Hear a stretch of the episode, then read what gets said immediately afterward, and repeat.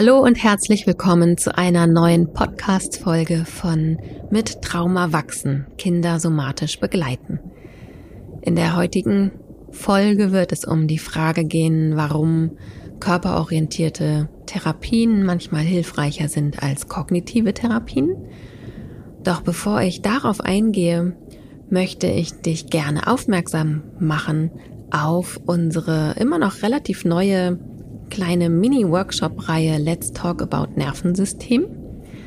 Alle 14 Tage, bis auf eine Ausnahme, da ist es, glaube ich, nur eine Woche dazwischen, findet donnerstags abends um 18 Uhr live per Zoom immer eine neue Folge statt. Und zwar schauen wir uns immer mehr kleine Aspekte unseres Nervensystems an. Wir haben gerade die Lebens- und Überlebensimpulse im Blick. Es gab bereits schon einen Überblick über unsere verschiedenen Lebens- und Überlebensimpulse.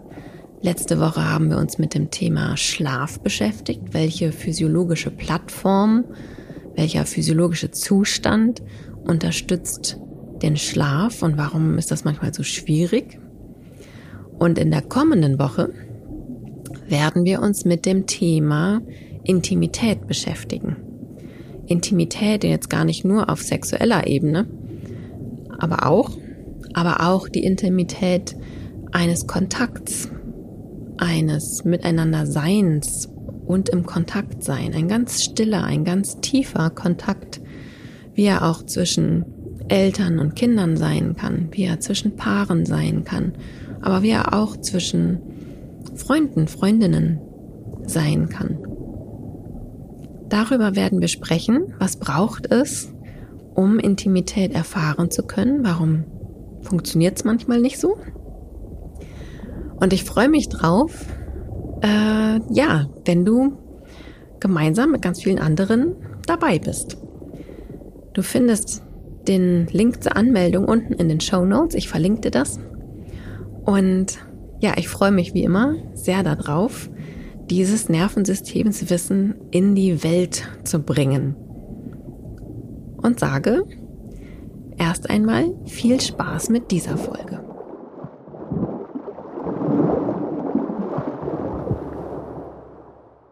Warum sind körperorientierte Therapien manchmal hilfreicher als kognitive Therapien?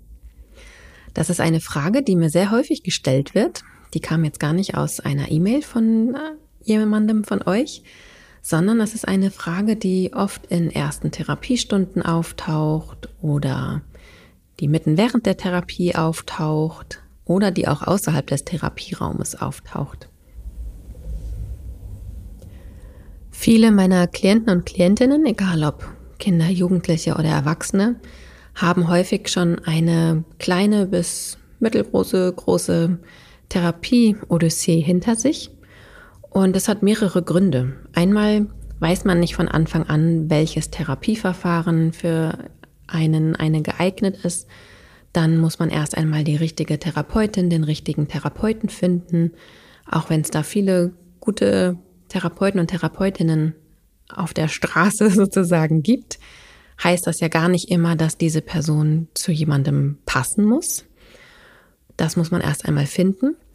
Und dann ist es natürlich auch immer ein Faktor, dass bestimmte Therapieverfahren von der gesetzlichen Krankenkasse finanziert werden und manche eben nicht.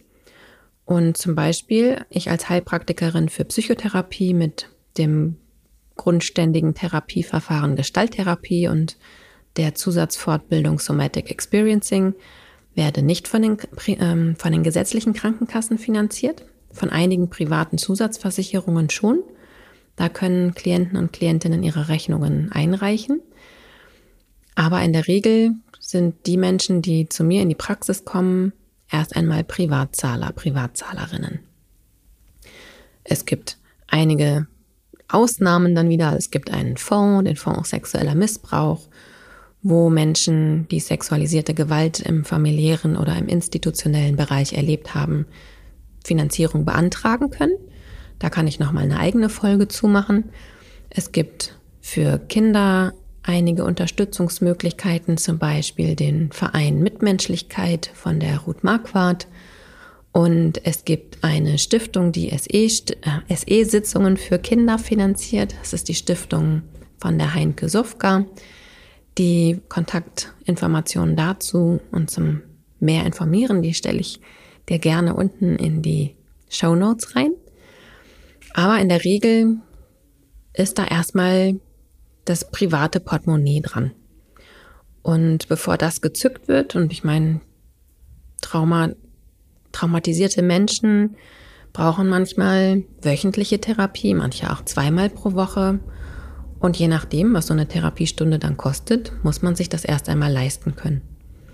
Das ist nicht immer möglich, leider. Und deswegen gucken Menschen natürlich erst einmal nach Therapieverfahren, die von der Krankenkasse finanziert werden, was ich auch völlig richtig finde. Ich finde es nicht so gut, dass einige Therapieverfahren eben nicht von der Krankenkasse finanziert werden, aber das ist nochmal ein ganz anderes Thema.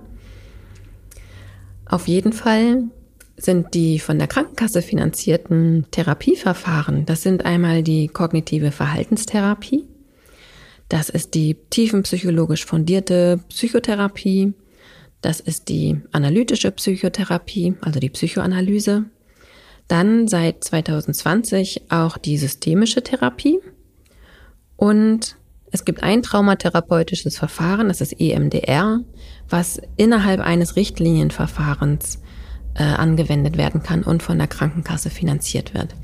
Das heißt, wenn eine Verhaltenstherapeutin oder ein Verhaltenstherapeut zusätzlich die Ausbildung, die Fortbildung in EMDR hat, können diese Stunden über die Krankenkasse, über die gesetzliche Krankenkasse abgerechnet werden. Und ja, wenn du dir diese Therapieverfahren anschaust, das sind alles kognitiv orientierte Therapieverfahren. Da gibt es mittlerweile natürlich auch ähm, Weiterentwicklungen, also auch die Verhaltenstherapie ist nicht mehr in allen Fällen so kognitiv orientiert, wie sie das mal war. Sicherlich in einigen Teilen schon. Ähm, aber auch da kommt es mittlerweile immer mehr dazu, dass der Körper mehr und mehr in das Verfahren mit integriert wird. Auch Verhaltenstherapeuten, Verhaltenstherapeutinnen, auch AnalytikerInnen etc. machen ja auch alle Weiterbildungen. Und da kommt auch immer mehr der Trend dahin, den Körper mit einzubeziehen. Und das aus gutem Grunde. Denn wenn wir uns mal unseren Körper anschauen, unser Nervensystem anschauen, können wir sehr schnell sehen, dass 20 Prozent der Nervenleitungen sozusagen vom Gehirn zu den Organen gehen. Und 80 Prozent gehen in die andere Richtung, also von den Organen zum Gehirn. Unter anderem zur Amygdala. Die Amygdala, du erinnerst dich vielleicht, Tatütata, Amygdala, unser Alarmzentrum, das ist der Ort, wo entschieden wird, quasi, wie hoch unser inneres Alarmlevel ist, unser Stresslevel. Und ja, wenn wir jetzt irgendwie gestresst sind und da kommt jemand daher und sagt, komm, jetzt komm mal runter, entspann dich mal, chill deine Base, dann, ähm, weiß nicht, Hast du vielleicht selber schon mal die Erfahrung gemacht, dass das nicht immer unbedingt funktioniert? Denn was ja da passiert, also dein Körper reagiert ja auf diesen Stress.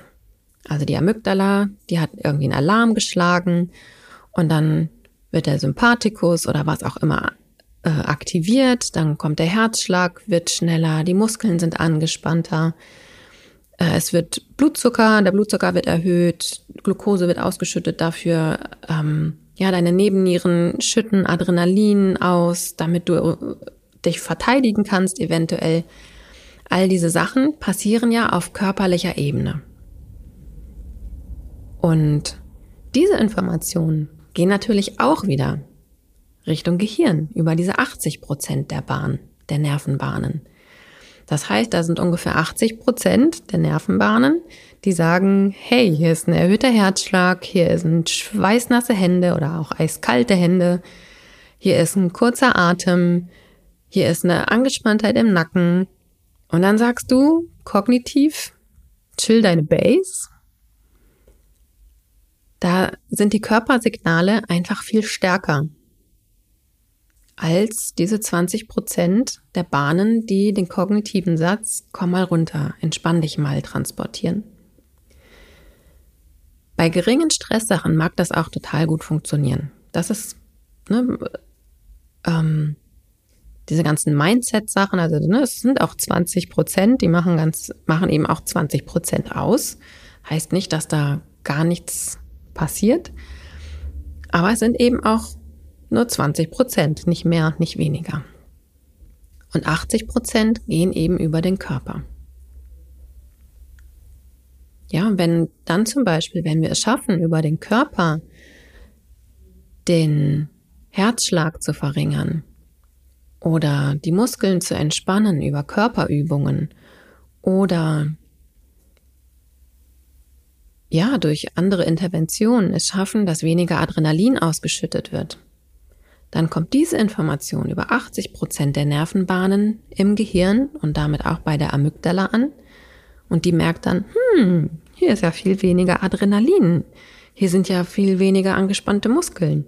Also scheint da auch weniger Gefahr zu sein. Dann kann ich doch mal das Alarmlevel ein bisschen runterstellen. Und es sind einfach viel mehr Informationen, die über, in, die aus dieser Richtung bei der Amygdala ankommen, als vom kognitiven Gehirnteil. Und deswegen, das ist mit ein Grund, warum körperorientierte Therapien manchmal so viel hilfreicher sind. Und das ist aber nicht das Einzige. Das ist für mich ein sehr wichtiger Punkt. Ein anderer Punkt ist zum Beispiel in Somatic Experiencing, da das ist ein körperorientiertes Verfahren, ein körperorientiertes Traumabewältigungsverfahren. Aber da reden wir ja auch. Und wir reden auch auf der kognitiven Ebene. Ich mache ganz viel Psychoedukation mit meinen Klienten und Klientinnen, auch mit den Kleinen, sofern, also ne, je nach Alter dann sehr kindgerecht eben. Und was aber die ganze Zeit, auch wenn ich auf einer kognitiven Ebene mit meinem Klienten oder meiner Klientin arbeite, mitschwingt, dass ich das Nervensystem, was zum Körper gehört, beobachte. Ich sehe, ob, und das kann man an der Halsschlagader zum Beispiel sehen, ob der Herzschlag sich verändert. Ich kann die Atmung beobachten. Ich kann auch sehen, ob die Hände mehr oder weniger durchblutet werden. Ich kann die Gesichtsfarbe sehen. Ich kann die Augen sehen. All diese Dinge, ich kann die Muskeln sehen, die sich vielleicht anspannen oder entspannen. All diese Dinge verraten mir als Therapeutin etwas. Auch wenn wir rein kognitiv arbeiten. Und diese Informationen, diese Körperinformationen, die beeinflussen meine vielleicht auch kognitiven Interventionen oder die Art und Weise, wie ich das Gespräch führe. Wenn mir zum Beispiel eine Person Teile ihrer Geschichte erzählt und ich merke, Herzschlag geht hoch, äh, die Muskeln spannen sich an, die Person kann den Blick nicht mehr ganz halten, dann merke ich, aha, das Nervensystem fährt hoch. Der Alarm geht höher. Und dann kann ich diese Person an dieser Stelle unterbrechen. Nett und freundlich reingrätschen, liebevolles Reingrätschen nenne ich es manchmal. Denn wenn ich es einfach zulassen würde, dass die Person weiterredet, ähm, dann besteht die Gefahr, dass die, dieser Sog des Traumastrudels einfach zugreift und die Person immer mehr in, in, ins Erzählen kommt und immer tiefer in diese Geschichte eintaucht und der Körper eben mit reagiert. Unser Körper geht in ein unter Umständen Wiedererleben und je nachdem, wie doll dieses Wiedererleben ist, kann es geschehen, dass es zu einer Retraumatisierung kommt. Und eben je öfters wir eben auch diese Schleife oder diesen, diesem Strudel folgen, desto, ich sage immer, desto tiefer wird die Rille. Also dann, dann wird es auch schwieriger, aus diesem Muster auszutreten. Ja, dann weiß das Nervensystem eben auch schon, ah ja, da geht's lang. Zack, zack, zack. Herzschlag höher und gleich kriege ich wieder eine Panikattacke. Ähm, wenn ich aber als Therapeutin vorher sehe, was dort geschieht, die ersten Anzeichen von Aktivierung, kann ich auch ein kognitives Gespräch liebevoll unterbrechen. Und damit diesen Sog zum Beispiel in diesen Traumastrudel verhindern und im Nervensystem eine neue Erfahrung ermöglichen. Aha, wenn ich mich mit diesem Thema beschäftige, heißt das nicht automatisch, dass ich eine Panikattacke bekomme. Ich kann das einfach in kleinen Dosen äh, erzählen oder mich damit beschäftigen und dann gehe ich wieder einen Schritt zurück. Das heißt, so können zum Beispiel Menschen mehr und mehr die Kontrolle wieder auch zurückerhalten. Das hilflose Gefühl der Überwältigung entsteht ja häufig, dass ein Trigger kommt und dann verselbstständigt sich diese ganze Geschichte. Und wenn wir aber in der Therapie frühzeitig quasi den Ausstieg noch schaffen, dann ist das sehr heilsam oder kann sehr heilsam sein. Mein Klient oder meine Klientin kriegt aber unter Umständen gar nicht mit, dass da eine Aktivierung geschieht. Dafür braucht es einen inneren Beobachter oder eine innere Beobachterin, die das irgendwie mitkriegt. Und wenn wir so drin sind in dieser Geschichte zum Beispiel, dann kriegen wir das manchmal gar nicht so richtig mit. Und da ist es gut, wenn ich von außen als Therapeutin diesen körperorientierten Blick habe und genau weiß, was im Nervensystem gerade geschieht und wo sich mein Klient oder meine Klientin gerade befindet oder was gleich geschehen wird, wenn ich nicht interveniere. Das ist auch Merkmal eines körpertherapeutischen Verfahrens. Und im Somatic Experiencing, also ich habe es ja gerade schon gesagt, wir arbeiten durchaus auch auf der kognitiven Ebene, wir arbeiten auf mehreren Ebenen. Im letzten Podcast, ich verlinke ihn dir nochmal in den Show Notes, da habe ich auch zu dem Thema Sibams-Ebenen schon was gesagt.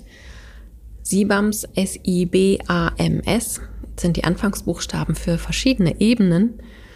Und das erste S steht für die Sensations, für die Körperempfindungen.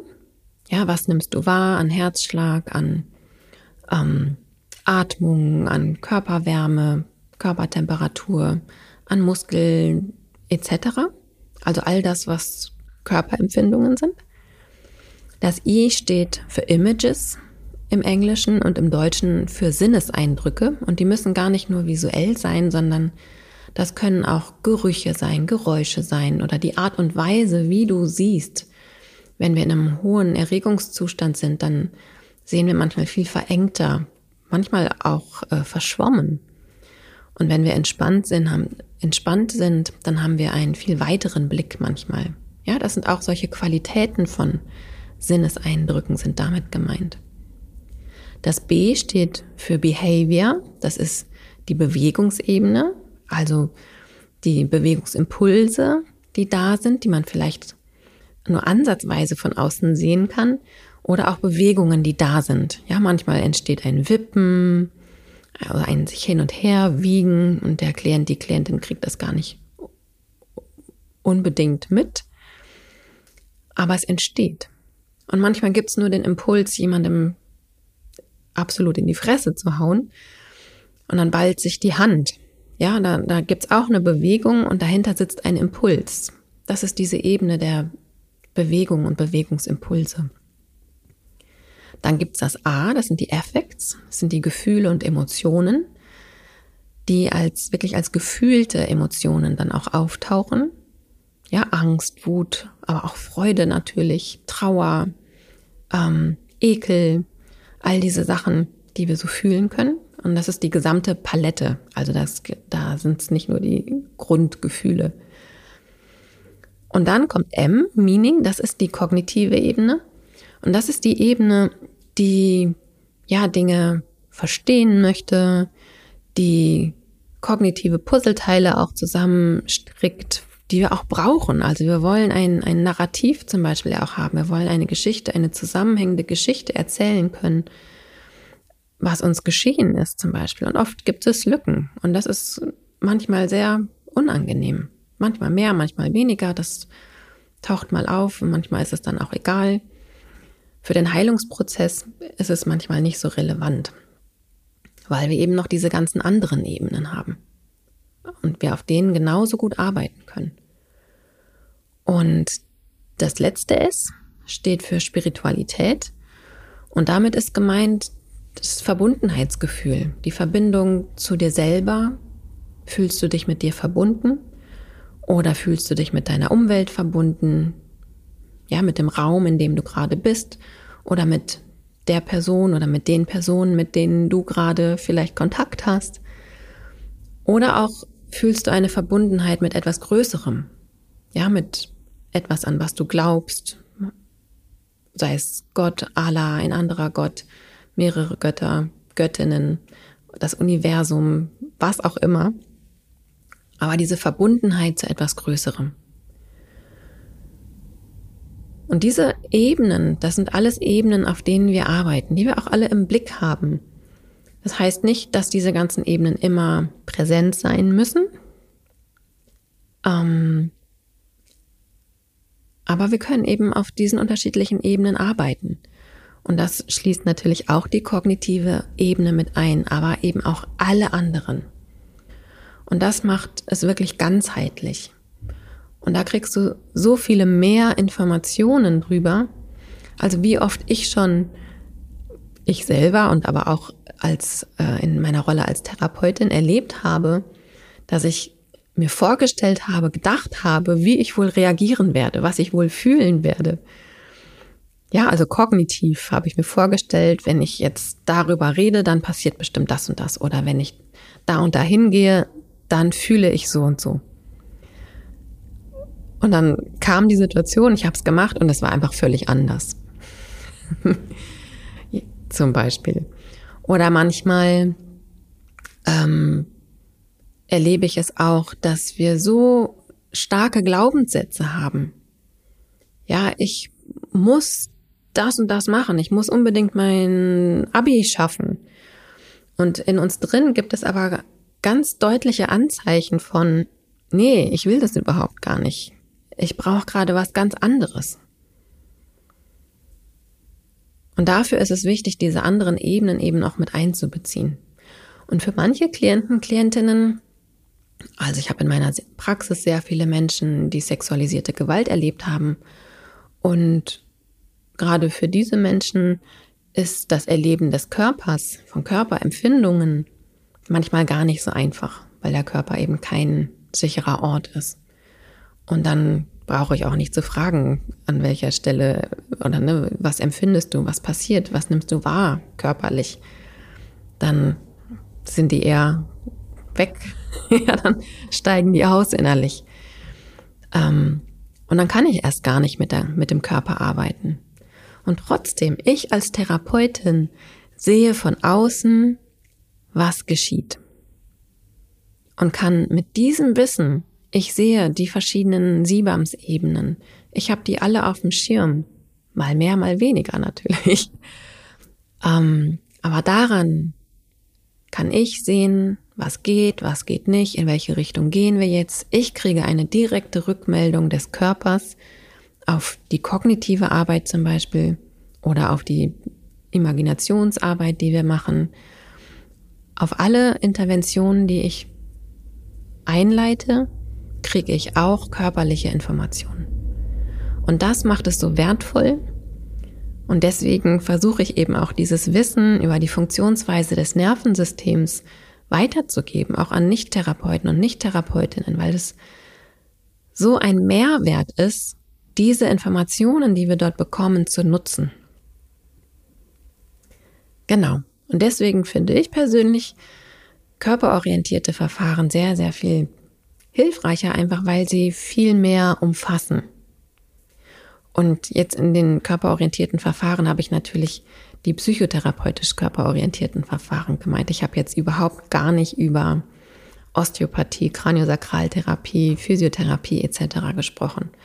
Aber auch da äh, ist dieses Wissen um die Funktionsweise des Nervensystems auch immer eine Bereicherung, denn viele körpertherapeutisch arbeitende Menschen machen, die kein Zusatzwissen über die Funktionsweise des Nervensystems haben, wie Überlebensmechanismen funktionieren etc.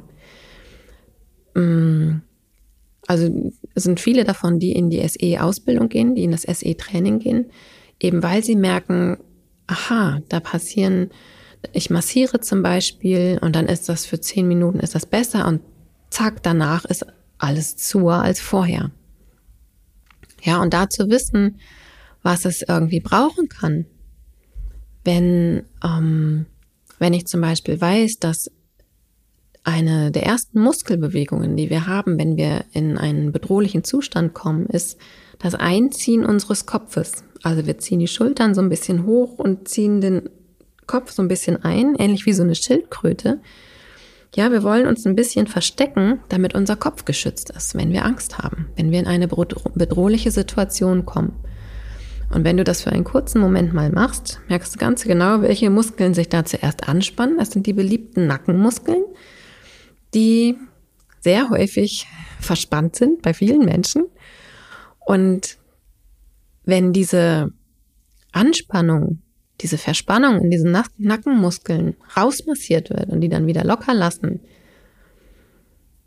aber der Zustand der Bedrohung gar nicht weg ist, dann ist es ja total klar, dass das wiederkommt.